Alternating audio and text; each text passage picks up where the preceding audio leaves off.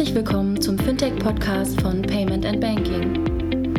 In unserem wöchentlichen Podcast sprechen wir mit interessanten Köpfen aus der Branche über unsere Hauptthemen Fintech, Payment, Banking und Mobile.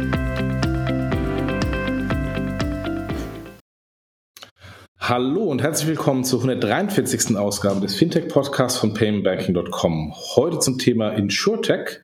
Ähm, und bevor wir über unsere Sponsoren, Gäste sprechen, habe ich den Mike mal wieder im Podcast. Hi Mike, wie geht's? Schon lange nicht mehr gehört. Das stimmt. Äh, gut geht's mir. Ähm, die Sonne scheint, es ist äh, Freitag, kurz vorm Wochenende und ich sitze im Homeoffice. Ich kann nicht klagen. Alles gut bei mir. Das ist so gut, ja. Äh, ich Kalt hier, ist es. Kalt ist es, genau. Ich sitze hier in Frankfurt mit einem unserer Gäste, äh, über die wir gleich äh, reden. Ähm, aber bevor wir äh, die Gäste vorstellen, kurz mal noch den Dank an die Sponsoren ähm, Arkwright Consulting und Evi, ähm, die uns diesen Monat unterstützen. Vielen Dank euch. Und ähm, ja, insofern, jetzt gehen wir gleich mal in Medias Res. Wir haben zwei passende Gäste, wenn wir das Thema InsurTech ähm, äh, besprechen. Wir haben Stefan Kahil von der R&V-Versicherung und Thorsten Oletzky vom InsurLab äh, Germany. Äh, Stefan sitzt hier neben mir, deswegen würde ich mir erstmal das Wort kurz an ihn geben. Stell dich doch bitte mal vor. Ja, hallo, mein Name ist Stefan Kehl, hast du schon gesagt. Ich arbeite für die R&V-Versicherung in Wiesbaden, bin dort in der Konzernentwicklung angesiedelt und habe das Vergnügen, mich äh, auf R&V-Gruppenebene um das Thema Innovationsmanagement und damit auch Startups zu kümmern, Kooperationen etc., Geschäftsmodellentwicklung.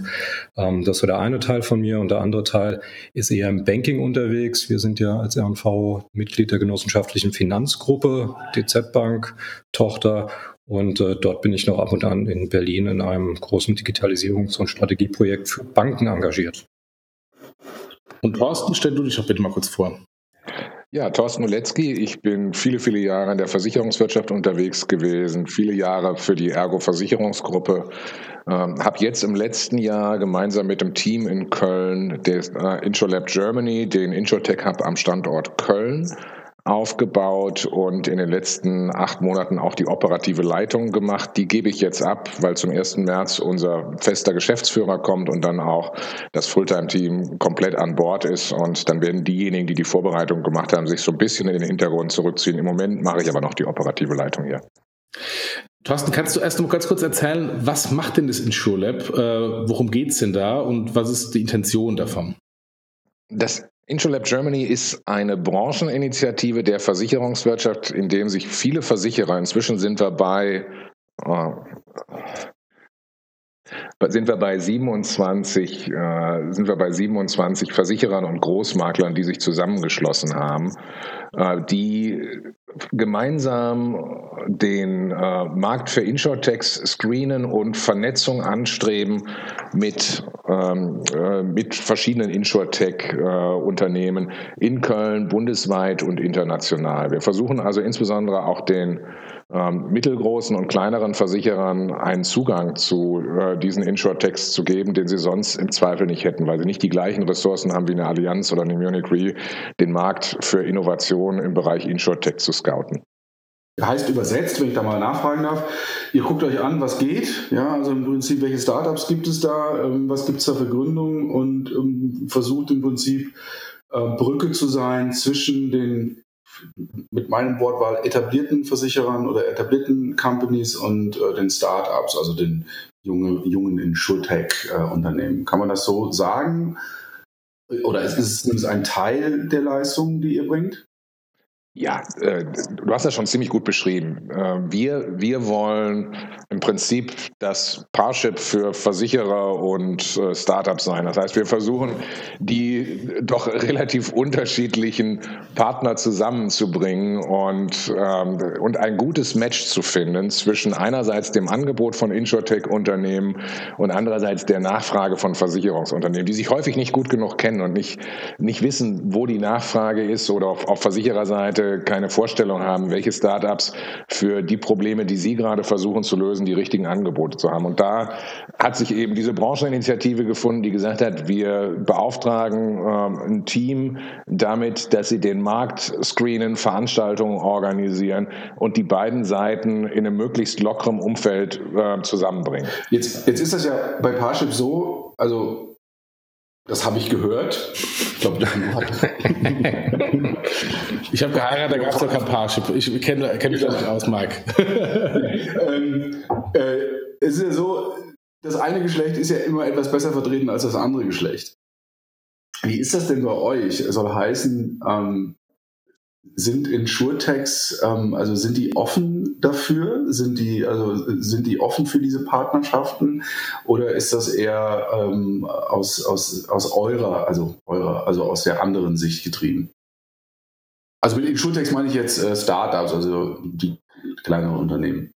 Ja, also wir fangen ja gerade erst an, aber ich würde sagen, dafür, dass wir relativ jung am Markt sind, ist die Mischung ähm, auf der Plattform schon recht gut. Wir haben, sind gestartet damit, äh, Versicherer zu akquirieren, weil die Versicherer am Ende die äh, Veranstaltung bezahlen. Wir brauchten ja ein Budget, um eine Infrastruktur aufzubauen, Mitarbeiter einzustellen und aufgrund äh, äh der deutlich tieferen Taschen der Versicherer äh, sind wir so aufgestellt, dass die Startups, die bei uns mitmachen, ähm, die Services kostenlos nutzen können, während die Versicherer einen äh, durchaus nennenswerten Jahres Jahresbeitrag dafür zahlen. Insofern haben wir erstmal Versicherer akquirieren müssen, damit wir überhaupt anfangen konnten. Da sind wir inzwischen mit den 27 Unternehmen sehr gut aufgestellt. Ich schätze, wir haben einen Marktanteil im deutschen Markt von deutlich über 30 Prozent inzwischen erreicht.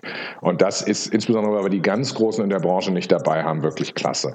Und auf der Startup-Seite ist es so, dass das Interesse zunehmend erkennbar ist, weil die Startups gesehen haben, dass wir eben mit Abstand die größte Initiative sind und mit Abstand das größte Portfolio an Versicherern bei uns auf der Plattform haben. Und wir sind, sind da sehr zufrieden. Aber ich muss auch sagen, wir, wir kennen natürlich auch bei weitem noch nicht alle Startups und wir werden die nächsten Monate nutzen, unsere Reichweite auf der Seite der Startups noch weiter zu verbessern. Wir haben ja auch noch eine andere Facette. Ähm, wir haben ja so eine Art Acceleratorenprogramm, was wir aktuell am, am Ausrollen sind. Der läuft äh, jetzt demnächst der erste Batch an und ich muss sagen, Thorsten, für das, was wir an Bewerbungen bekommen haben, das, das ist schon sehr gut angelaufen. Ja. Insofern verändert sich dann zukünftig auch deutlich das Mischungsverhältnis ja, an den Stellen. Und das ist auch ja, kann ich bestätigen. Kann ich bestätigen. Und es, teilweise erlebt man, weil wir das ja auch gerade erst angefangen haben, immer mal wieder eine Überraschung. Wir waren beim Accelerator zum Beispiel überrascht, wie viele internationale Startups sich beworben haben. Wir hatten auf einmal Bewerbungen aus Malaysia, aus Kamerun, aus der EU ähm, und äh, waren ganz überrascht, äh, wer uns alles schon kannte. Äh, auf der anderen Seite gibt es tatsächlich auch äh, immer mal wieder Situationen, wo uns auch in Deutschland gesagt wird, Mensch, haben wir noch gar nicht wahrgenommen, dass es das Angebot dort beim InsurLab Germany gibt. Also ähm, dafür, dass wir so kurz am Markt sind, läuft es sehr gut. Aber ist vollkommen klar, wir müssen einfach auch unsere, unsere Angebote noch bekannter machen, die Marke etablieren ähm, und einfach durch viele erfolgreiche Veranstaltungen äh, dann dafür sorgen, dass beide Seiten gut vertreten sind. Denn Marktplätze funktionieren eben nur, wenn Angebot und Nachfrage da ist. Du hast vorhin äh, das Stichwort Plattform ähm, in den Mund genommen. Ähm, ist das quasi nur eine Plattform zum verbinden und zum Kennenlernen und zum Connections machen? Ähm, oder gibt es da auch eine technische Plattform dahinter? Also sprich, dass dann ähm, ähm, ich über euch Zugriff auf äh, die Systeme der einzelnen Versicherer habe, wie beispielsweise jetzt im Rahmen des Banking mit, mit PSD2, äh, dass ich da äh, technisch zugreifen kann? Also Plattform, mit Plattform meinte ich tatsächlich eine Meeting-Plattform. Wir haben keine zentrale Technikplattform, die jetzt alle Versicherer, die bei uns organisiert sind, gemeinsam nutzen würden. Das gibt es auch, glaube ich, tatsächlich in der Versicherungswirtschaft noch nicht. Was wir allerdings haben, ist, wir haben Technikangebote für die Startups. Wir haben bei uns nicht nur Versicherungsunternehmen organisiert, wir haben auch ähm, Technikdienstleister, eine IBM, SAS Institute, SQS dabei, die wiederum ihre Lösungen auch den Startups zur Nutzung zur Verfügung stellen. Also ein Startup, das bei uns mitmacht, bei uns auf dem Campus äh, sich einmietet, das bekommt Zugang zum Beispiel zu Credits für IBM-Leistungen, zum Beispiel Watson. Das heißt, wir können technische Tools anbieten, wir haben aber keine zentrale Plattform, auf der man jetzt alle jetzt jetzt eine Schnittstelle äh, in alle Versicherungsunternehmen, die bei uns organisiert sind, findet. Das gibt es aber, glaube ich, auch an keiner Stelle hast, bisher. Wenn ich da mal äh, ähm, zwischenfragen darf, ähm, wenn man sich so ein bisschen so den Markt anschaut in den letzten ähm, Jahren, also der Insurtech-Markt ist ja noch tatsächlich sehr, sehr jung im Vergleich jetzt zum äh, Fintech-Markt. Und trotzdem haben sich, glaube ich, 2017 äh, irgendwie die Gründungen im Insurtech verdoppelt und wir haben insgesamt knapp 100, hau mich tot, Insurtech Startups, die da aktiv sind. Und jetzt gibt es, wie gesagt, von euch diese Vereinigung, die sagt, hey, äh, wir haben hier eine schöne, eine schöne Plattform, äh, macht doch mit. Die Frage, die ich mir stelle, und, und ähm, deswegen hatte ich eben schon mal so ein bisschen gefragt nach, ähm, haben die überhaupt Bock? Ähm, ob das tatsächlich, äh, äh, die ich mir stelle, ist, wie attraktiv ist das tatsächlich für so einen Insurtech? Ja, wenn man sich so ein bisschen anschaut, das hört sich ja so ein bisschen an, als ob jetzt so die großen Unternehmen auf einmal das Thema für sich entdeckt haben und auch ähm, die Interessensgemeinschaft gegründet haben, was, was ich total nachvollziehen und verstehen kann. Aber die Frage ist natürlich, wie attraktiv ist das für so ein Insurtech? Weil die sich natürlich auf der anderen Seite auch sagen können, weißt du was, ähm, ich mache das hier mal alles schön selbst. Die brauchen mir auch nichts von Watson zu erzählen, ja, weil wir wissen schon, wo der Hase, wie man so schön sagt, lang läuft. Ähm, ist das überhaupt attraktiv und ist das überhaupt äh, auch der richtige Weg, ähm, solche Sachen, also so eine, so eine Partnerschaften in der Form anzustreben. Ob das attraktiv ist, das hängt sehr stark vom Geschäftsmodell der Startups ab. Die äh, mit Abstand überwiegende Anzahl der Startups hat aber zumindest in meiner Wahrnehmung B2B-Geschäftsmodelle. Das heißt, ähm, es gibt wenige Startups, die wirklich Full-Stack-Versicherer aufbauen wollen und insofern in allen Bereichen Konkurrenz zu den etablierten Versicherungsunternehmen sein wollen. Aber jetzt die meisten Startups, also WeFox beispielsweise, die ja jetzt genau das machen, oder? Es gibt, es, es gibt äh, diese Startups. Es gibt Koya, es gibt äh, WeFox, es gibt Otto Nova, die komplette Versicherungsunternehmen aufbauen. An der gesamten Zahl der Startups gemessen ist das aber noch mit wirklich ein äh, verschwindend geringer Anteil. Die meisten Startups haben gute Lösungen für Teile des Geschäftsmodells und suchen Kooperationspartner genau bei den etablierten Versicherungsunternehmen, damit ihre Modelle skalieren. Die brauchen ähm, die Kunden der Versicherungsunternehmen und brauchen den Zugang. Und das ist das, was uns attraktiv macht. Ein Startup, das zu uns kommt, kann äh, genau beschreiben, mit welchen Versicherern sie kooperieren wollen. Aus der Gruppe von 27 Versicherern heute, morgen vielleicht 30, 35, können wir eine Auswahl treffen und dann vernetzen. Und das hat auch in den ersten Monaten schon in einer ganzen Reihe von Fällen gut funktioniert, wo uns Startups kontaktieren und sagen, ich habe eine gute Lösung zum Beispiel für einen Schadenregulierungsprozess Kfz. Ähm, welche Versicherer bei euch haben einen Bedarf in dem Bereich? Mit welchen Versicherern könnte ich kooperieren? Das ist so der idealtypische Fall für eine Start-up-Versicherungsunternehmen-Kooperation. Und die mit Abstand meisten Startups sind das, was wir Enabler nennen. Das sind Unternehmen, die Geschäftsprozesse deutlich besser abgebildet bekommen mit digitalen Techniken, als das in der klassischen analogen Welt der Fall ist. Und die auf der anderen Seite aber Anwender suchen, ähm, damit, damit das, was sie gebaut haben, wirklich auch ein Geschäft wird. Und ist dafür ist unsere Plattform da. Maklergeschäft, ne? Also das digitale Versicherungsordner, das Maklergeschäft, wo viele sich, glaube ich, immer noch drauf spezialisiert haben. Ja, die ja, das war, das war die erste Welle. Also so 2014 bis 2016 ist unheimlich viel in diesem Bereich entstanden. So die letzten 18 Monate habe ich den Eindruck, hat es sich deutlich stärker ausdifferenziert. Ein paar von den Maklerorientierten haben Schwierigkeiten gehabt, Volumen aufzubauen. Und äh, es sind jetzt entstanden äh, unheimlich viele Sachen im Bereich Schadenregulierung, im Bereich Kundenservice, ähm, künstliche Intelligenzlösungen, die äh, Kundenservice deutlich, äh, deutlich eleganter, moderner, digitaler machen. Und es ist, ist eine viel größere Bandbreite an Themen da, die Startups versuchen zu lösen, als das noch vor zwei, drei Jahren der Fall war bei denen. Man darf, glaube ich, auch nicht vergessen, dass wir ähm, im, im, Vergleich jetzt zu, zu den Banken einen ganz anderen Digitalisierungsgrad haben. Sowas wie eine PSD2 oder, oder ja, FinTS-Schnittstelle. So, sowas kennen wir ähm, nur an ganz dedizierten Stellen und auch nicht in der Verbreitung. Ja, wenn man Bipro nimmt im, im Kontext von Makler. Die meisten Digitalmakler haben, wenn du mit denen mal sprichst, eine Bipro-Schnittstelle nicht angebunden, weil sie alle sagen, dass die Durchdringung nicht groß genug ist. Mhm. Und das ist, äh, ja, glaube ich, an der Stelle mit der Treiber, wieso wir da ja, weniger Dynamik sehen aktuell. Was sind denn für euch als Versicherung die Treiber, sich überhaupt mit dem Thema Insurtech zu beschäftigen? Und welche Themen sind die, die ihr aus der Versicherungsseite, jetzt nicht von der Startup-Seite, aber von der Versicherungsseite vorantreibt ähm, im, im, im, Bereich Digitalisierung und Insurtech?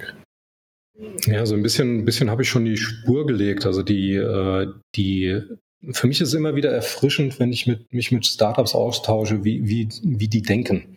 Mhm. wie die ein Problem, was wir haben, äh, einfach anders sehen und deswegen einen anderen Zugangsweg finden und dann auch mit einer ganz anderen Konsequenz umsetzen in der Geschwindigkeit und auch mit, äh, ja, mit, mit dem Thema, wie sie, wie sie messen und wie sie dann darauf reagieren. Mhm. Und ähm, das ist auch so ein bisschen äh, der Antritt, dass wir nicht wirklich so einen harten Battle momentan haben, sondern eher äh, genauso wie es die Deutsche Bank jetzt im Banking auch sieht, äh, sehr gut zusammenarbeiten können und das im Prinzip eine andere, eine andere Form der, der Partnerschaft, eine andere Form des Dienstleisters ist. Und das, was es so spannend macht. Wobei, da würde ich gerne eine Frage anschließen. Ähm, das ist, das hat mich immer so ein bisschen gewundert und ähm, verzeiht mir vielleicht auch naive Fragen in SureTech ähm, nicht so tief drinne. Aber der Eindruck ist tatsächlich der, dass Versicherungen beim Thema InsurTech deutlich offener sind und auch schneller offen waren als beispielsweise Banken beim Thema Fintech. Ja, es gibt mittlerweile viele Kooperationen im Bankenumfeld, das muss man ganz klar anerkennend ähm, auch feststellen. Nichtsdestotrotz, das ist die andere Seite der Medaille, ist, ähm, gibt es immer noch auch Banken, die das noch nicht so gut verstanden haben, äh, was da passiert. Und deswegen gibt es eigentlich im Insurtech-Bereich oder vielmehr im Versicherungsbereich so einen Angstgegner, wie beispielsweise N26, der wurde immer so als, die wurden so als Vorzeige Fintech ähm, gezeigt und die Zahlen sind ja auch beeindruckend mit 20 Mio innerhalb von vier Jahren 300.000 Kunden zu akquirieren. Das ist ja schon was. Gibt es so einen Angstgegner in der Versicherungswelt auch, wo man sagt, hm, sowas, solche Entwicklungen finden wir eher uncool. Ich denke da speziell an WeFox, wo Ashton Kutscher mit beteiligt ist, die irgendwie ganz schön viel Geld bekommen haben und die ja mittlerweile auch Full-Stack Carrier sind. Gibt es, sind das Angstgegner oder sagt ihr oder, oder sagen Versicherungen, ja, der Markt ist groß genug, mein Gott, ja, also ist genug Platz für alle da? Angstgegner unter den neuen Versicherern, die gibt es tatsächlich nicht. Vielleicht ist es manchmal sogar so, dass der Respekt eher zu gering ist, also dass man durchaus ein bisschen mehr Respekt haben könnte. Von Angst will ich da gar nicht reden. Ähm, ich glaube, die Unternehmen, vor denen die Versicherer heute schon sehr viel Respekt haben, sind die, die erfolgreich die Kundenschnittstelle besetzen, zum Beispiel Check24, jetzt kein klassisches Insurtech-Startup, aber ein Unternehmen, was es sehr geschickt versteht, die Kundenschnittstelle zu besetzen und ein nennenswerten Teil der Marge aus dem Geschäft rauszuschneiden, ohne dass sie wirklich als Versicherer agieren müssen. Und ich glaube, diese Art Wettbewerber, die fürchten die Versicherer tatsächlich. Auch Unternehmen wie Amazon, Google etc. werden dann immer mal wieder genannt. Die Startups werden tatsächlich eher, glaube ich, heute noch als Partner gesehen, beziehungsweise als Modells, wie man auch das eigene Geschäftsmodell weiterentwickeln kann. Aber die ganz große Angst, dass dass dort einer auftritt, der den Versicherern den Markt äh, nennenswert streitig macht, die ist noch nicht da. Hm, zu Recht oder zu also Ich würde es mal anders formulieren, auch Angstgegner. Ähm, ich glaube, die Herausforderung der Versicherungswirtschaft ist, dass wir ein ja zugegebenermaßen nicht gerade super sexy Produkt haben und wir äh, und das, das bestätigen dir die die Digitalmakler am Ende auch die Interaktionshäufigkeit mit der Versicherung, wann brauchst du das Produkt, wie hoch ist die? Da haben andere Branchen, äh, wenn ich da an E-Banking oder so denke, da hast du eine ganz andere Umschlagszahl. Und das ist eher so das, was, was uns bewegt, wo wir Respekt vorhaben, wo wir aber auch die Chance sehen. Und ähm, wenn ich jetzt aus R&V-Perspektive drauf gucke, ähm, wir, eine, wir eine super gute Voraussetzung haben, weil wir eben äh, im Verbund mit den Volks- und Raiffeisenbanken unterwegs sind. Weil Versicherung ist nicht alltagsrelevant. Das, ja. das ist, das ist, das ist, also das absolut. ist die Angst, wenn du so willst. Ja, wie die Frage, die eigentliche Fragestellung ist, wie schaffen wir es, ähm, präsent zu sein im Alltag des Kunden?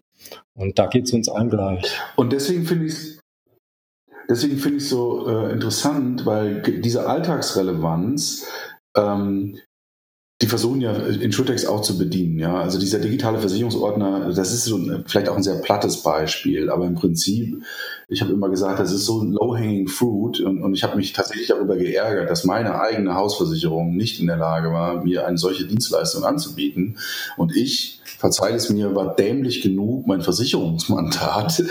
Ähm, die Kollegen von GetSafe mögen es mir, mir äh, nachsehen, aber ich habe es halt dann nie abgegeben, obwohl ich es gar nicht wahrgenommen habe. Ja, du unterschreibst da irgendwas in deiner App und hast auf einmal das Versicherungsmandat abgegeben. Ähm, wo ich mich gefragt habe, warum wird das eigentlich nicht von meiner Hausversicherung angeboten?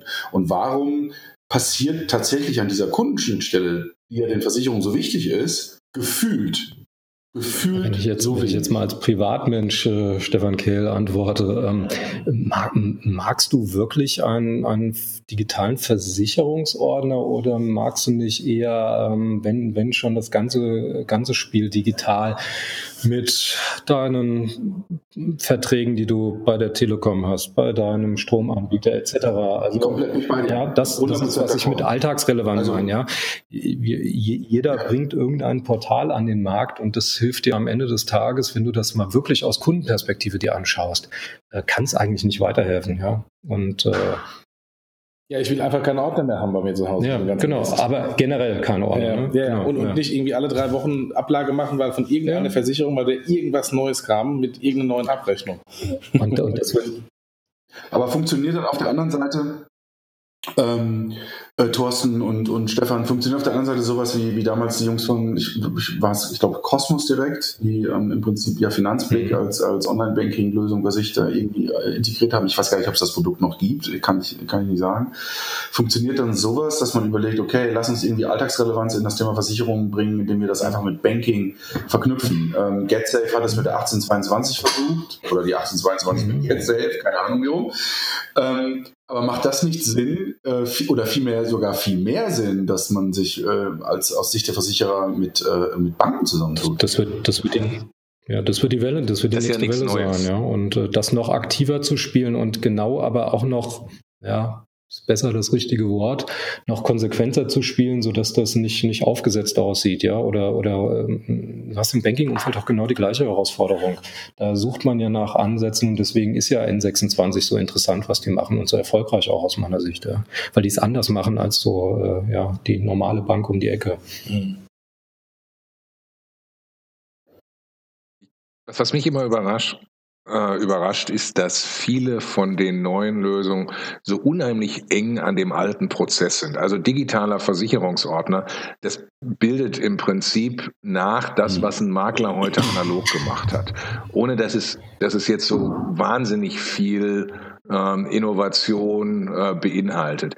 Der Makler, der mehr als ein Versicherungsunternehmen betreut, hat es dem Kunden abgenommen, eben über die verschiedenen Versicherungsunternehmen, mit denen er Geschäfte macht, die Dinge für den Kunden zu bündeln. Und das versuchen jetzt Startups in gleicher Weise über eine digitale Lösung. Ich vermute, es wird schon ein paar, paar mehr gute Ideen brauchen, um wirklich die analogen Lösungen ab, abzulösen. Denn so unzufrieden sind die Kunden dann am Ende mit der Betreuung durch ihren Makler und Versicherungsmittler häufig nicht. Es, wird zwar, es gibt zwar eine allgemeine Kritik an Versicherungsvermittlern und Maklern. Die meisten sagen, ja, der Berufsgruppe vertraue ich nicht, aber dem, der mich persönlich betreut, dem vertraue ich.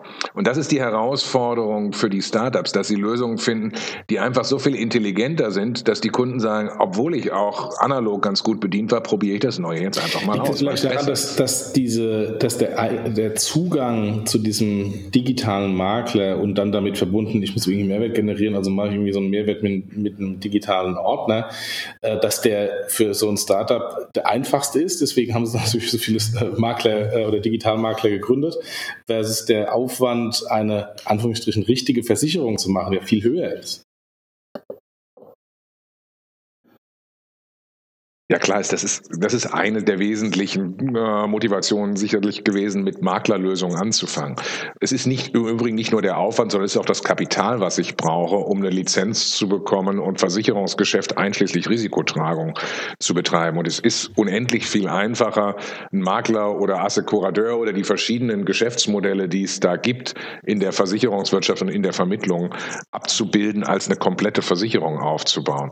Ich glaube aber, dass es für Startups auch durchaus durchaus Sinn macht, sich auf Teile des Prozesses ähm, zu konzentrieren und die richtig gut zu beherrschen, statt den Versuch zu machen, dass man ein komplettes Versicherungsunternehmen mit all seiner Komplexität in kurzer Zeit aus dem Boden stampfen möchte. Das werden die wenigsten. Und in der Nischenversicherung vielleicht eine wunderbare, vor allen Dingen ist eine Nischenversicherung vielleicht eine wunderbare Möglichkeit, äh, weil da ist ja, da ist ja die Komplexität nicht ganz so groß.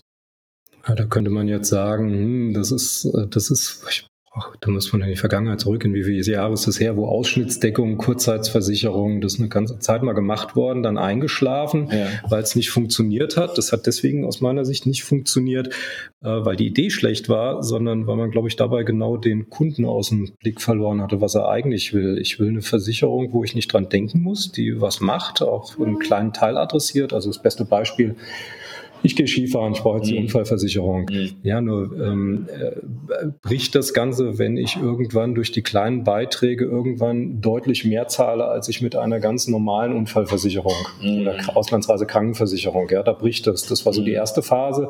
Mittlerweile sieht man Lösungen, die genau ähm, äh, ja, das Themenfeld umschiffen und richtig machen und es einfach durchgängig angenehm für den Kunden machen. Ja, wenn du nach England guckst, äh, mittlerweile in Deutschland auch aktiv, Revolut Banking mhm. eigentlich. Mhm. Die haben jetzt genau diesen, diesen Teil Ausschnittsdeckung mit integriert und äh, switchen dann auf einmal und sagen, du zahlst garantiert nie mehr als, äh, als den Betrag X, 30, 30 Euro sind es, glaube ich, oder 30, mhm. 30 Pfund im Jahr ähm, für eine Auslandsdeckung. Aber die aktiviert sich nur dann, wenn du im Ausland bist. Ja? Das, sind, das ist so die mhm. zweite Welle. Ich glaube, mhm. das werden wir auch sehen.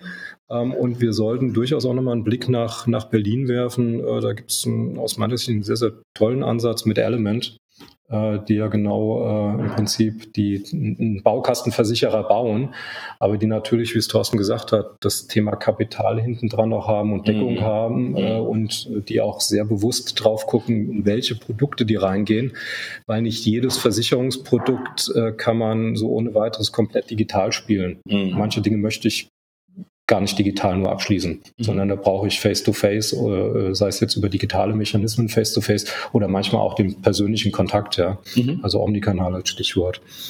Mike, du wolltest noch was sagen? Ich ja, genau, weil du sagst gerade das Beispiel Revolut, was für mich ähm, auch ein, ein, schönes Beispiel ist, weil es eben dieses ganze Bereich Banking, Fintech ähm, mit Insurance verbindet. Und ähm, was mich noch interessieren würde, weil das hast du gerade am Anfang, oder ich glaube, Thorsten hat es am Anfang des Podcasts gesagt, PSD2 ist nicht so ein Riesending für uns, ja, weil ähm, bei uns gibt es sowas nicht, ähm, so eine Reform, es gibt auch nicht so eine technische Plattform. Auf der anderen Seite stelle ich mir natürlich schon die Frage, bietet die PSD2 die Neuerungen und ich denke jetzt ganz gezielt an, an Themen wie Access to Account, ne? also der Zugriff auf die Transaktionsdaten. Ist das nicht ein riesen, riesen Ding für Versicherer, Zugriff zu haben und zu gucken, hey, wo hat der eigentlich seine Versicherung heute? Und ich biete dem nämlich exakt den Lösungs, die Lösung an, die äh, heute nämlich Check24 und Check24 nutzt ja genau schon Access to Account, äh, wenn auch nur für äh, Kredite, aber die nutzen ja solche Sachen schon. Also ist das nicht ein riesen, ähm, eine Riesenmöglichkeit auch? Denkbar ist das. Nee, nee, nee, nee. Aber Anspruchsvolle Frage, muss man kurz nachdenken. Nein, äh, denk, denkbar ist das natürlich, aber auch da ist es so, dass es diese Geschäftsmodelle in der analogen Welt natürlich schon gegeben hat. Also wenn man sich einen Versicherer wie die R&V anschaut, für die Stefan arbeitet, die arbeiten mit den Volksbanken zusammen und natürlich hat ein Betreuer von der Volksbank über, den ein, äh, über die Einsicht äh, in das Konto schon eine gute Vorstellung, wo der Kunde seine Versicherung hat. Ob er die jetzt tatsächlich immer nutzen darf oder nicht, lassen wir mal dahingestellt sein. Aber ähm, diese Geschäftsmodelle hat es schon gegeben. Das digital dann nachzubauen und zu hoffen, dass man ausreichend Kunden drauf hat, das wird möglicherweise in der Zukunft mal eine Rolle zu spielen. Was ich am Anfang äh, Rolle spielen, was ich am Anfang gesagt habe, ist, heute sind wir bei weitem noch nicht da. Und das hat vielleicht auch ein bisschen damit zu tun, dass der Versicherungsmarkt sehr viel fragmentierter ist als die Bankenwelt, wo es ja doch am Ende, wenn man die Marktanteile im Retail Banking sich anschaut, anschaut, so viele Gruppen gar nicht gibt, die da miteinander im Wettbewerb stehen. Mhm. Das ist auf der Versicherungsseite noch du deutlich hast, anders. Du hast eine Herausforderung, dass sich okay. der Kunde in der Vergangenheit, wenn er jetzt auch woanders abgeschlossen hat, ja bewusst entschieden hat, das zu tun. Und ähm, da ist genau wieder der Punkt, was muss ich dem Kunden anbieten, um etwas anders zu machen, etwas leichter zu machen, ähm, damit, äh, ja, damit er überhaupt wechselbereit ist. Weil das sagen die auch die ganzen Digitalmakler, die unterwegs sind. Kannst du Clark, Knip, GetSafe, wie sie, wie sie alle heißen, fragen. Ähm, die Umdeckungswahrscheinlichkeit, die ist gar nicht so groß, weil du ähm, sehr hohe ja, Überzeugungsaufwände hast bei einem Vers einen Kunden aus einem Vertrag rauszu, rauszuholen, mhm. umzudecken, wenn er sich dort wohlfühlt. Da, da, das ist in anderen Branchen genauso. Mhm. Ja, du brauchst irgendwo ein, wo, ein, wo schon eine latente, ein latentes Element, wo du unzufrieden bist oder irgendwo einen Absprungpunkt hast, dann funktioniert das. Ansonsten ähm, macht das äh, macht das eher ja, zu viel zu viel Arbeit, ist zu aufwendig und wird nicht erfolgreich sein. Mhm. Und ich bin, wie gesagt, ein großer Freund von, dass wir danach suchen müssen, ähm, wo kann ich dem Kunden einen wirklichen Mehrwert anbieten, äh, damit er, damit es einfacher für ihn wird, sich zu orientieren. Und äh, das wird aus meiner Sicht auch die nächste Welle sein. Und natürlich äh, wird es auch die PSD2 befeuern, ja? Äh, weil, man, weil man da nun andere Möglichkeiten hat, darauf zuzugreifen, das auch transparenter zu spielen. Ne? Weil wie du schon richtig gesagt hast, dass ein Banker äh, auf, auf den Kontoauszug drauf gucken kann, ist das eine, ob er es wirklich machen darf, ist das andere, ja. Und ob er es macht, macht ist, wer es sagt, ja, ist, ist das dritte, genau, absolut, ja. ähm, und äh, ich meine, alle, alle großen Versicherer arbeiten ja irgendwann wo auch mit Vertriebspartnern Bank zusammen, mhm. ja. Also das ist ja auch kein, kein, kein neues Thema, sage ich jetzt mal. Ähm, wenn ich mir, wenn ich mir mit, oder mit den Banken spreche, da ist ja ein, ein, ein großer Respekt vor den GAFAs da, weil die natürlich ähm, schon in manche Bereiche reingegangen sind, ähm, im, im, Kreditbereich, im Zahlungsverkehrsbereich. Ähm, gibt es da ähnliche Entwicklungen auf der Versicherungsseite? Also ich glaube, Google hat irgendwie eine, ähm, eine äh, Krankenversicherung in den USA äh, gemacht oder was Apple, ich weiß gar nicht, äh, was Amazon, Amazon, Amazon, Amazon, Eine von, von, von beiden. Ähm, äh, äh, ist da, ist da die, ein ähnlicher Respekt da oder ist, äh, könnt ihr euch dann noch zurücklehnen und sagen, naja, äh, machen erst Banking und dann irgendwann mal vielleicht Versicherung? Ja, Respekt, äh, Respekt auch wieder über das Thema Kundenschnittstelle und äh, in, den, in den Mittelpunkt des Kunden kommen. Ja, das, ja. ist tatsächlich der Part. Ob sich jetzt tatsächlich ein ja, ihr habt es auch schon mehrfach im Podcast diskutiert. Ist es für Apple interessant, eine Bank zu werden? Nein. Mhm. Äh, ist es für Apple interessant, eine Versicherung zu werden? Nein. Ist es für Apple interessant, den, den Kunden in allen Belangen abzuholen? Ja. Mhm. Ähm, das, äh, das sehr wohl. Wenn das funktioniert und ich das äh, geschmeidig integrieren kann, werden die dort auch auftreten. Ja. Wobei ist Apple nicht vielleicht schon eine kleine Versicherung mit das Apple? Sie auch schon. Ja, aber das lagern, das lagern sie ja, aber also ja, das ist, jetzt können wir darüber streiten, wie wir das definieren. Äh, das, das Geschäft äh, hat ja Apple nicht direkt in den Büchern drinstehen, sondern äh, holt ja das Produkt von einer Versicherung, die das am Ende ab, ja. ab, abdeckt. Ja. ja. Ähm, aber sie besetzen die Kundenschnittstelle. Ja, genau. Und, die genau, und, ja. und da geht es uns als Versicherung genauso wie den Banken um das Thema, ähm, können wir ähm, es den Playern überlassen, die Kundenschnittstelle zu besetzen oder nicht. Ja, Klare ja. Antworten. Wir sollten es nicht tun, ja, weil ja. wir ähm, dann tatsächlich ähnlich wie, wie ein, eine Telco nur noch dummes Kabel werden. Und äh, das muss man entscheiden. Das ist eine strategische Entscheidung. Will ich prozessexzellent haben und will ich meine Produkte so bauen, dass ich sie ähm, ja sehr stark auf auf, auf, einen, auf einen Vertriebsweg ausrichten kann, der, der mehrfach von anderen Firmen abgerufen wird, äh, ja, dann kann ich das machen. Ne? Ich glaube aber. Also, das ist, glaube ich, in dem Zusammenhang immer ein wichtiger Hinweis, wenn ich da ganz kurz äh, unterbrechen darf. Ähm, ist, also, die, die, Diskussion haben wir mit Banken auch immer geführt, ja, und ähm, die Entscheidung, will man die Kundenschnittstelle bedienen oder halt Prozessexzellenz, das ist ganz, fast schon wertneutrale Entscheidung. Ja, und ähm, ist auch gar nichts Ne, wenn man sagt, okay, man ist im Backend einfach der Beste und vorne rum lass, uns, lass das Geschäft Apple machen. Und gerade bei Versicherungen ist es ja sowieso so, das Maklergeschäft, also das, der Abschluss der Versicherung, der ist ja schon historisch, schon seit, ich weiß nicht, seit Anbeginn der Zeit, äh, war es ja nicht immer nur die Versicherung, die, äh, die, den Abschluss gemacht hat, sondern der Makler vor Ort, äh, eine AWD, eine MLP oder, oder mittlerweile eine Check24. Das heißt, am Ende kann es der Versicherung ja fast egal sein, wie der Vertrag zustande kommt. Einspruch. Ah, ganz klar Einspruch. Das kann der Versicherung definitiv nicht egal sein. Du hast vollkommen recht. Das hat es in der Vergangenheit immer schon gegeben. Die Beispiele, die du, die du genannt hast, oder in der Kfz-Versicherung, dass Automobilhersteller über die Autohäuserversicherung verkaufen.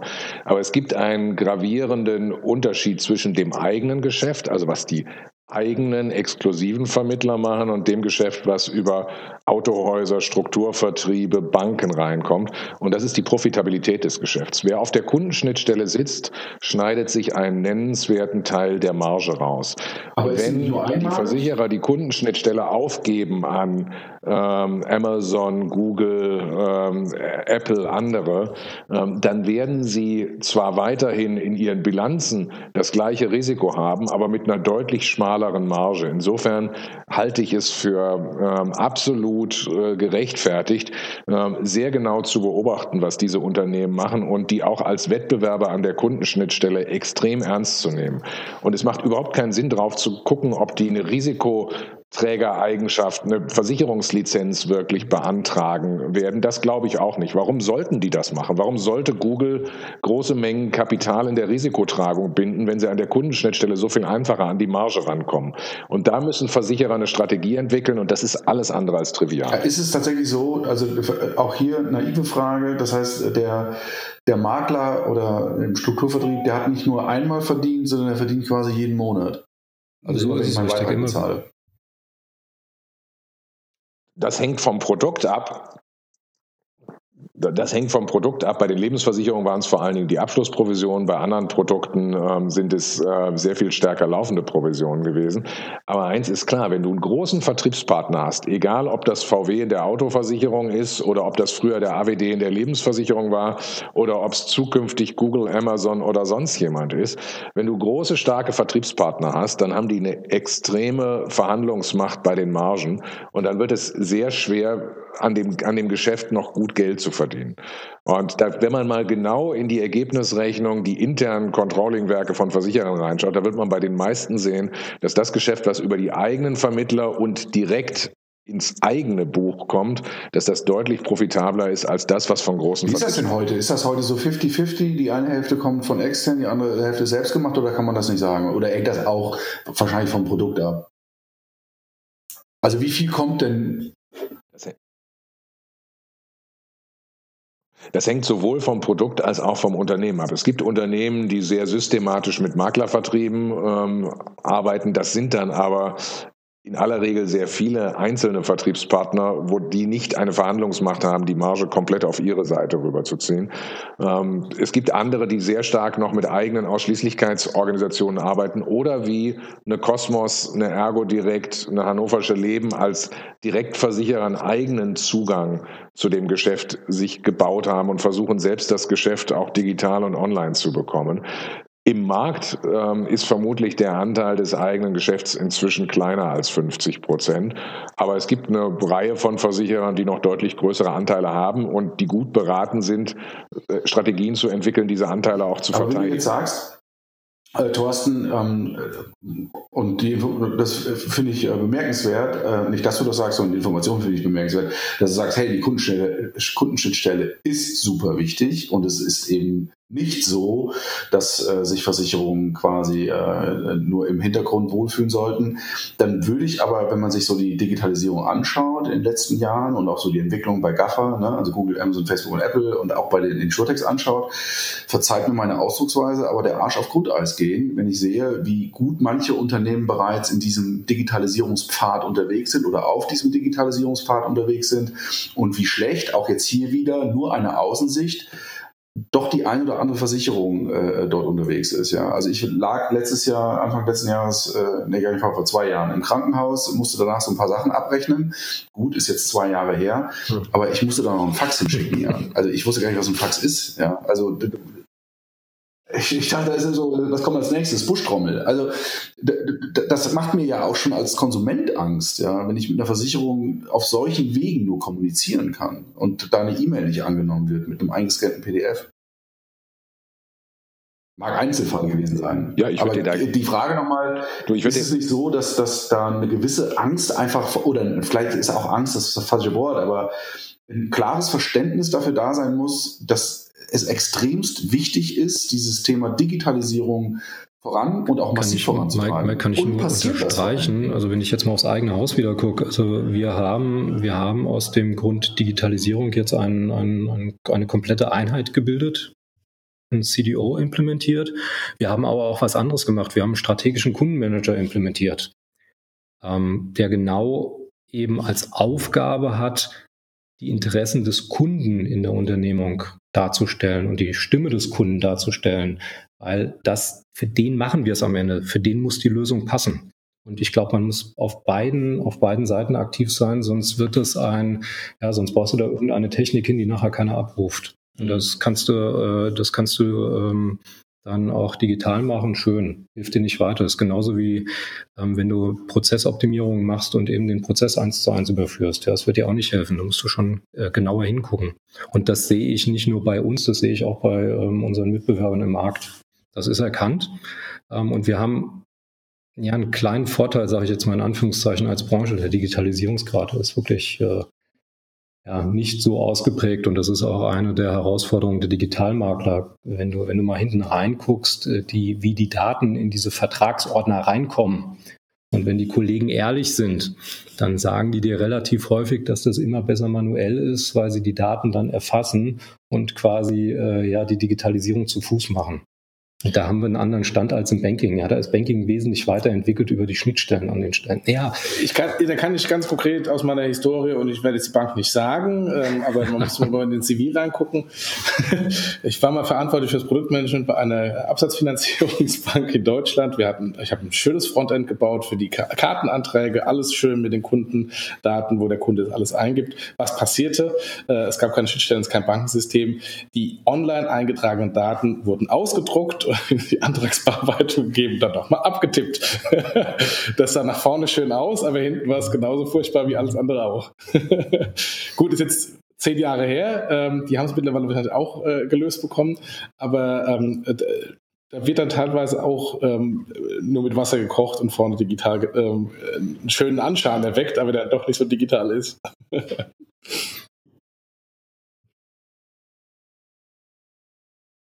Da können wir aber sogar ketzerisch sagen, am Ende, ist, äh, selbst wenn es so wäre, ja, aus ja, genau. Konsumentensicht genau. ist es ja völlig schnurz. Also mir ist es am Ende egal, ob mein Antrag irgendwie ausgedruckt und äh, irgendwo hintragen wird. Äh, Hauptsache, ich kann irgendwie das Frontend anders bedienen, ja. Ich glaube auch, dass selbst bei großen Unternehmen, ist die wie du es gerade gesagt hast, da passiert wahrscheinlich im Backend noch relativ viel dann auch analog, ja. Warum genau, nicht? Genau. Ganz egal ist es dir am Ende natürlich nicht, weil du die Kosten okay. dafür zahlst. Ne? Und das ist, insofern, ich, ich teile 100 Prozent auch die Sicht, dass die Versicherungsunternehmen sich tatsächlich ernsthaft Gedanken machen müssen und jetzt auf den Weg machen müssen. Wenn sie die Kundenschnittstelle verteidigen wollen und von vorne angegriffen werden, dann spricht das aus meiner Sicht umso mehr dafür, dass sie sich eben durch die Enabler, die vielen Dienstleister, die ihnen helfen, ihre Geschäftsmodelle digitaler zu bauen, digitale Kompetenz aufzubauen, aufbauen im Umgang mit dem Kunden, dass sie eben von hinten mit den äh, Enablern äh, Kooperationen aufbauen, damit sie selber äh, auf Augenhöhe auch tatsächlich im digitalen Geschäft mitschwimmen und mit den Kunden Geschäfte machen können. Wenn ich die Kundenschnittstelle vorne verteidigen möchte, dann muss ich hinten sehen, dass ich Partner finde, die mir helfen, auch digitaler zu werden. Keiner kann heute mehr darauf setzen, dass er eine Kundschaft hat, die kein Interesse an digitalen Prozessen hat. Das ist längst generationsübergreifend so, dass digitale Kompetenz erwartet wird und wer die nicht zeigt, der wird irgendwann als Partner auch nicht mehr ernst genommen werden. Ich habe vorhin mal ganz kurz Grafa angesprochen und, ähm, und was mir da im, ähm, sehr positiv in Erinnerung geblieben ist, oder ähm, ich weiß nicht, ob es jetzt noch da ist, weil ich bin nicht so häufig bei Amazon im Einkaufen, aber ähm, Amazon hat ja eine, eine Kooperation mit der Ergo Direkt gehabt mit Garantieverlängerung. Und was am, äh, offensichtlich sehr einfach aussieht, ist ja in der Realität ähm, eine ähm, eine, eine, ziemlich komplexe Sache, weil eine Garantieverlängerung von einem iPhone einen ganz anderen Preis darstellt wie eine Garantieverlängerung von einem Fernseher und von der Waschmaschine. Ähm, und die ja, ähm, so meine These, aber das weiß ich nicht, ähm, da vermutlich auch entsprechende Backend-Infrastruktur hatten, um genau diese dann sehr speziell abwickeln zu können. Ähm, ist das so oder war das auch genauso wie bei mir damals äh, bei, der, bei der Bank äh, Fake vorne?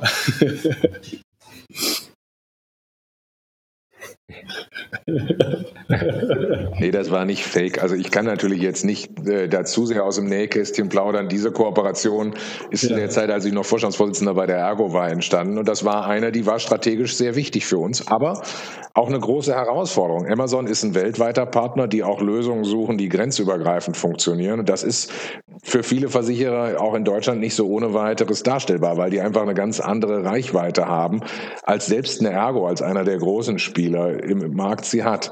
Aber es ist ein schönes Beispiel dafür, wie Kooperationen funktionieren können, weil Amazon zumindest damals genau eben nicht den Anspruch hatte, selbst als Risikoträger aufzutauchen, äh, sondern sich einen Partner gesucht hat, mit dem sie ein solches Geschäftsmodell realisieren können. Und das heißt auch ja, auf der Partnerseite eben digitale Kompetenz dann zeigen, weil man sonst mit den Großen nicht mitspielen kann. Du hast mir das gerade gesagt, ähm, äh, weltweites Unternehmen, da interessiert mich jetzt tatsächlich äh, überhaupt das Thema, wie ist das denn beim, beim InsurTech, wenn wir jetzt mal außerhalb von Deutschland schauen? Also wir, Fintech oder Payment und auch Banking funktioniert in Europa noch einigermaßen ähnlich. Ja, wenn man in andere Länder geht, dann kann das schon mal ganz anders aussehen. Ja, gerade so ähm, Asien, Indien, also auch Stichwort Mobile Payment, wo auch diese Themen deutlich besser funktionieren. Könnt ihr oder kannst du so ein bisschen was sagen, wie es eigentlich im Ausland aussieht? Also gibt es Länder, wo du sagst, die haben's, die sind bei dem Thema Digitalisierung oder InsurTech deutlich weiter, weil da funktioniert das einfach oder einfach besser. Also sind wir in Deutschland, haben wir da eine, eine Rolle ähnlich, also Deutschland, ne, Bargeld, wir, das ist ja so unsere Domäne, ja. Ähm, also Payment, da sind wir noch relativ analog unterwegs. Ist das im Bereich der Versicherung auch so oder, oder ist es da so, dass irgendwie in vielen Ländern man noch nicht so weit ist? Also wir sind in Deutschland sicherlich nicht vorne. Und es gibt ein paar Märkte in Europa, da kann man, glaube ich, ganz eindeutig sagen, die sind weiterentwickelt. Das sind die skandinavischen Märkte, ähm, das ist Großbritannien. Und da kann man sich die Frage stellen, warum das so ist. Teilweise ist es so, weil die Märkte im analogen Zustand noch viel ineffizienter waren als unser Markt. Also es war viel einfacher für die Direktversicherer, in ähm, England äh, Fuß zu fassen als in Deutschland. In Deutschland gab es immer schon eine sehr intensive Konkurrenz, auch bei den Niedrigpreisversichern. In der Autoversicherung eine Coburg oder eine DEVK zu schlagen äh, mit einem günstigen Produkt ist nicht so leicht, wie das in Großbritannien war. Deswegen haben sich auch dort Unternehmen wie Direct Line oder Admiral viel schneller durchgesetzt. Wir sind da immer noch ein Stückchen hinterher. Es gibt aber durchaus gute Ansätze für Kooperation und auch Standorte, von denen wir Technologie importieren können. Wir haben zum Beispiel als InsurLab Germany mit einem Innovationshub im Tel Aviv ähm, eine Kooperation, weil Israel einfach ein Markt ist, wo unheimlich viel tech technologische Innovation entsteht. Und auf der anderen Seite haben die einen Absatzmarkt, der viel zu klein ist, um diese Technik ins Verdienen zu bringen. Das heißt, da kann man auch durch intelligente Kooperationen Boden gut machen. Aber es ist definitiv auch erforderlich, dass wir den Boden gut machen. Hast du ein Beispiel dafür, wo du sagst, äh, also vielleicht auch ein plakatives Beispiel, wo du sagst, so kann Versicherung im optimalsten Fall funktionieren. Also egal, ob es jetzt Kfz, ob es jetzt Hausrat oder Lebensversicherung ist, wo du sagst, das ist ein Land oder das ist ein System, das ist einfach super geil gelöst. Ehrlich gesagt, nein. Versicherung hat so viele Facetten, dass du das eine Muster, was dann in der Kfz-Versicherung, wie in der Lebensversicherung, wie in der Wohngebäude- oder Hausratversicherung funktioniert, nicht finden wirst. Und ich glaube, dass wir auch in den weiterentwickelten Ländern durchaus noch relativ früh ähm, in der Reise sind. Das heißt, da wird noch eine Menge ähm, passieren. Die, die richtig tollen, spektakulären Lösungen, die sehe ich nicht in Deutschland, die sehe ich aber auch also in anderen Märkten. Ich glaube, es ist noch unheimlich viel Raum für Kreativität und neue Entwicklung. Ich sagte, es gibt kein, kein äh, Mobile Payment System wie beispielsweise Apple Pay. Äh, da gibt es kein Pendant in der Versicherungsbranche, dass man sagt, das hat einfach Gaffer oder ein Startup besser gelöst. Hm, würde ich, würde ich auch so Definitiv sehen. Also, nicht mit der Reichweite wie ein hätte ich Mobile jetzt keins, von keins auf dem Schirm. Es gibt interessante Ansätze, wenn du, wenn du dir in, in den USA so Lemonade anschaust, die, die noch andere Komponenten mit reinbauen, wie sie auch wieder den, den Kunden adressieren.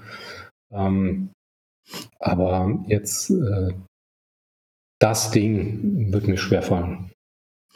Wir sind schon fast durch, auch noch zehn Minuten äh, Pi mal Daumen an, an Zeit. Und ich würde ganz kurz gerne mit euch nochmal ein ganz anderes Thema anreißen, nämlich APIs und Entwicklerplattformen. Ähm, das ist ja bei, bei Banken im Moment ein ganz großes Thema, natürlich auch getrieben von der PSD2. Äh, bei den großen Online-Konzernen gab es das schon immer. Ähm, Jetzt ähm, gerade im Versicherungskontext, wenn ich mir überlege, ich habe hier eine Apple Watch, ähm, die kennt ähm, mich äh, und meinen physischen Zustand äh, vermutlich deutlich besser als selbst mein Hausarzt. Ähm, die Autos sind ja. Kurze Zwischenfrage, Jochen. Warum hast du eigentlich meine Freundschaftsanfrage nicht angenommen? Ich, ich, ich gucke gleich mal auf die Ringe, dann sage ich dir das, ja. Die Ringe stellen sich ja glücklicherweise immer so ein, dass man auch äh, mit relativ wenig Bewegung trotzdem seine Ringe schließen kann. Das ist ja sehr smart gemacht bei der, bei der Uhr. Ähm, und aber bei Autos ja genau das Gleiche. Da gibt es ja auch mittlerweile relativ viele Daten. Gibt es insofern da ähm, ähm, Plattformen im, im, im, Versicherungsbereich, um genau diese externen Daten ähm, äh, zu nutzen oder natürlich äh, diese zu integrieren ähm, für innovative Versicherungsleistungen?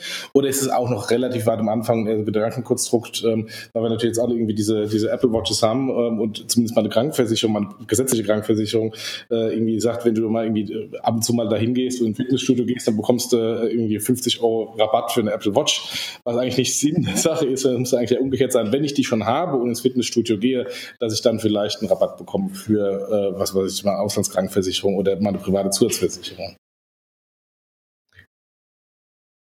Wir hatten vorhin schon mal ein, äh, ein, eine API angesprochen mit Bipro. Das ist eine, eine, Schnittstelle, wo, wo Daten durch, durch Makler abgefragt werden können, äh, die, die sehr umfänglich äh, ja, ausgeprägt ist die dort eingesetzt wird, um, um die Systeme zu befüllen. Ähm, da wäre mir neu, dass da schon irgendwelche, sag ich mal, Fintechs draufgehen und die, die zunutze machen, weil äh, auch da wieder gilt, der Durchdingungsgrad, wer dann alles äh, diese, diese Bipronorm unterstützt, dann auch bedingt ausgeprägt ist. Okay. Ähm, was ein großes Thema ist, ist natürlich die, und da geht es uns wie, die, wie den Banken, die, die interne IT umzubauen und äh, nach innen schon mal API-basierend zu sprechen, mhm. damit man dann nach außen was tun kann. Mhm. Das ist, äh, glaube ich, durch die Bank weg für, für alle ein Riesenthema, weil man nur so die, die Geschwindigkeit hinlegen kann, neue Produkte an den, an den Markt zu bringen. Ja. Ähm, wir machen relativ viel, ähm, Thorsten, vielleicht kannst du auch noch äh, ergänzen an der Stelle in den Branchennetzwerken, also unter den Versicherern zusammen äh, gerade im Kfz-Umfeld, wenn, wenn du so eine, eine Schadenmeldung abgibst, äh, wie die Daten dann zu Autohäusern kommen, die die Reparatur durchführen, mhm. das ist schon seit ah, vielen, vielen Jahren äh, quasi API basierend in einem, in einem Branchennetzwerk, welches vom GDV, vom Gesamtverband der Deutschen Versicherungswirtschaft organisiert wird, ähm, getragen. Und da sieht man auch schon einzelne, einzelne Startups, die dort draufgehen und da auch schon super, super Schadenmanagement-Lösungen anbieten an der Stelle. Mhm. Ähm, der Reifegrad ist aber noch ein anderer als in anderen Branchen. Okay. Ich glaube auch da, es, es, haben sich einfach noch nicht so viele draufgesetzt. Ich glaube auch, dass diese Schnittstellen, die es tatsächlich in der Versicherungswirtschaft, weil sie von der Anbieterlandschaft so fragmentiert ist und es dann irgendwelche gemeinsamen Normen wenigstens brauchte, dass die auch nicht so bekannt sind, dass sich jetzt junge Team, äh, Teams mit Innovation da draufsetzen in dem Maße, wie sie es könnten. Die Versicherer selbst, die steigen dann häufig auch so auf so Hip-Themen wie ein Alexa-Skill, der am Ende vermutlich eher Spielerei ist im Moment, als dass es wirklich äh, etwas bringt. Aber das sieht natürlich wunderbar schick aus, wenn man dann da eine Lösung präsentieren kann, ist aber geschäftlich vermutlich wenig relevant. Den wichtigsten Punkt hat aber äh, der Stefan eben in einem Satz schon genannt. Und das ist die Architektur der IT im Versicherungsunternehmen aufzubrechen. Es gibt vermutlich kaum eine, äh, einen Wirtschaftszweig in dem Unternehmen so sehr auf Eigenentwicklung und 100 Prozent Eigenfertigungstiefe gesetzt haben. Und das bildet sich in der IT eins zu eins ab. Deswegen sind diese Systeme auch so schwerfällig und deswegen tun sich Unternehmen auch häufig schwer, innovative Lösungen von außen anzudocken, weil sie es immer gewohnt waren, alles selber zu entwickeln. Und derjenige, der es als erster schafft, eine ähm, plattformtaugliche Architektur zu bauen, der in der Lage ist, sein System so aufzubrechen, dass er Innovation schneller andocken kann und auch von externer Innovation profitiert, der hat aus meiner Sicht einen enormen Wettbewerbsvorteil. Ich habe noch mal eine kurze Frage zum Thema IT. Äh, ich meine, die Banken haben ja, ähm, weil du gerade eben sagtest, die, der Aufwand auf der IT-Seite ist ähm, so sehr stark individualisiert. Ähm, die Banken haben ja auch eine sehr stark individuelle IT, aber in der Regel haben sie immer ein, einheitliches, kein Bankensystem, was man vom Markt kaufen kann. Ist es in der Versicherungsbereich genauso, dass ich quasi so ein Kernversicherungssystem vom Markt kaufe und dann quasi meine Layer oben drüber setze oder geht es tatsächlich bis ganz runter? Ja, also es gibt, gibt so erste, erste Versuche, hätte ich jetzt äh, in Anführungszeichen gesagt, so ein, so ein, so ein Basislayer am, am Markt zu etablieren und zu kaufen. Aber äh, ich glaube, die ganzen großen Versicherungen, insbesondere auch die kleineren, die haben alle, wie, wie es Thorsten vorhin sagte, ihre eigene IT von Scratch aufgebaut. Ja. Und damals gab es das noch nicht. Okay. Ja, wenn du jetzt reinguckst, ähm, es gibt Fr Fridays als Startup basiert auf Guidewire am Ende. Das ist so eine, das ist so eine Plattform. Dann hast du natürlich mittlerweile von der SAP ein, ein, ein Kern, äh, Kernsystem.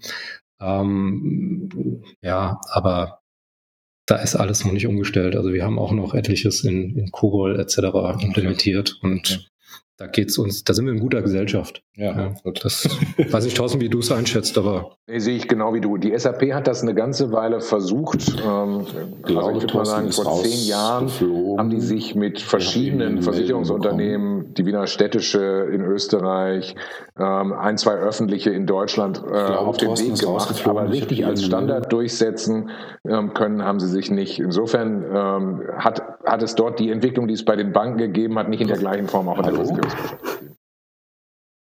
Okay. okay. Ich habe den Mike gerade mal auf den Mut gehabt, weil der dazwischen gegangen ist. Der hört dich gerade nicht, Thorsten. Ähm, ja, äh, insofern, ähm, ähm, wir haben hier ein paar Hiccups auf der Technik. Wir sind auch schon fast durch. Ähm, würde ich sagen, bevor wir jetzt noch weitere Probleme in, im Recording haben, dann sollten wir jetzt Deckel drauf machen. Ähm, ich habe keine weiteren Fragen. Mike, hast du noch irgendeine Frage? Gut, meine äh, Berufsunfähigkeitsversicherung. Ähm, oh, da ja. können wir gleich im Nachgang drüber sprechen. ja, wir haben dann schon mal das Angebot für dich. Ja. Das kriegen wir geregelt. Ich bin so ein Bandscheibenvorfallpatient. Ich bin immer abgelehnt worden. Das, oh ja, jetzt da waren, da waren keiner mehr. Da waren so wieder die Probleme. Ja. Also bei Zahn, bei, bei Zahn äh, äh, wird es was geben, ne? wenn ich da so zu Ärger gucke, Thorsten. Lass uns da einfach im Nachhinein. Aber das muss mein Nachfolger jetzt verkaufen, wenn ihr da noch was verkaufen wollt. Ich hatte letztes Jahr, ähm, vielleicht eine kurze Anekdote, können wir vielleicht rausschneiden oder noch nicht. Ich hatte ähm, äh, letztes Jahr einen Versicherungsfall, tatsächlich das erste Mal mit äh, meiner Haftpflichtversicherung seit etlichen Jahren. Und zwar sind meine, ja. Äh, jetzt muss ich äh, die richtige Story, nachher hört die noch einer. Also ich bin offiziell mit einem Aufsitzmäher in so ein Glashaus gefahren und also so ein Gartenhäuschen und das ganze, die ganze Abwicklung, also vorneweg war halt alles sehr digital. Also ich habe da so ein, so ein Insurtech auch ausprobiert, weil ich wissen wollte, wie es funktioniert und ähm, werde den Namen jetzt nicht nennen. Aber hinten raus, das war bei denen genau so ein analoger Prozess. Ja, und dann bekam ich dann später ganz stinknormale Post von der Mutterversicherung, die eigentlich dahinter lag. Und das war aus Konsumentensicht richtig, richtig schlecht, weil ich habe das gar nicht verstanden. Also du hast einen Insurtech vorne gehabt und hinten raus hast du auf einmal Post bekommen von der Versicherung, wo du dir gesagt hast, ey, da bin ich doch überhaupt nicht. Also es war wirklich äh, auch ein schönes Beispiel dafür, dass ähm, selbst die Kundenschnittstelle ähm, vielleicht ursprünglich gut bedient, aber dann im Nachgang schlecht bedient wird. Ja, so ist das manchmal mit den Kundenreisen. Ne? Soll es geben, soll es geben. So, jetzt wisst ihr alle, dass ich mal mit dem Aufsitzmäher in ein Gartenhäuschen gefahren bin. Gut. Ich frage jetzt nicht, wie viel, wie, viel, wie viel Quadratmeter du da im Zugriff hast. Ja, das klingt spannend, aber es war Siegerland oder was gewesen. Siegerland, waldreichste Gegend Deutschland, sage ich nur. Ja. Hier ja. hat jeder, wir, wir haben hier keinen Garten, wir haben Ländereien. Ah, sehr schön. Morgens reite ich mein Land ab. Gut. Äh, Thorsten hört uns nicht mehr. Ähm, deswegen würde ich sagen, ähm, auch wenn der Thorsten uns nicht mehr hört, vielen, vielen Dank, Thorsten. Ähm, vielen, vielen Dank dir hier äh, neben mir. vielen Dank dir, Mike. Und ja, war, war aus meiner Sicht eine sehr spannende ähm, äh, Diskussion, weil das ganze Thema Versicherung, Digitalisierung von, Versicherungen ähm, ja auch jetzt nicht so ein, so ein eingängiges ist, wenn man natürlich auch jetzt ähm, nur als Endkunde da drauf schaut. Ich frag, fragte mich nämlich zum Beispiel immer, was macht denn jetzt der CDO von einer großen Versicherung, also der CDO von einer Ergo, der CDO von einer Allianz? Ähm, der hat wahrscheinlich 100.000 Projekte und wie priorisiert er das dann? Insofern, äh, ich glaube, ich habe einen ersten Eindruck bekommen, was denn da eine Priorisierung sein könnte. Also ich habe verstanden, wir machen jetzt eine Serie auf. Ja? Okay. Ja, vielleicht mache ich irgendwann sogar eine, also, äh, also ich, genau, ähm, nochmal einen Artikel dazu oder so. Das Thema Insurtech ist ja dem Fintech auch immer so ein bisschen nahe und ähm, vielleicht können wir das ja bei uns im, im, auf der Plattform auch nochmal ein bisschen intensiver beleuchten, Thorsten. Äh, Thorsten sage ich schon, Jochen. Ich habe gerade Thorsten geschrieben. Gut, dann vielen Dank, schönes Wochenende. Ja, danke euch auch. Hat Spaß gemacht. Euch auch, schönes Wochenende und genießt die Sonne. Ja, viel Spaß beim Reiten, ne? Aufsitz, Aufsitz mehr fahren. Macht's gut. War nicht, es war nicht mal mein Garten, ja, das war nur so. Jetzt kommt's raus. Oh je, oh je. Ich habe nur Balkon, war nicht mal mein Garten. Okay, tschüss. Macht's gut. Tschüss. Tschüss.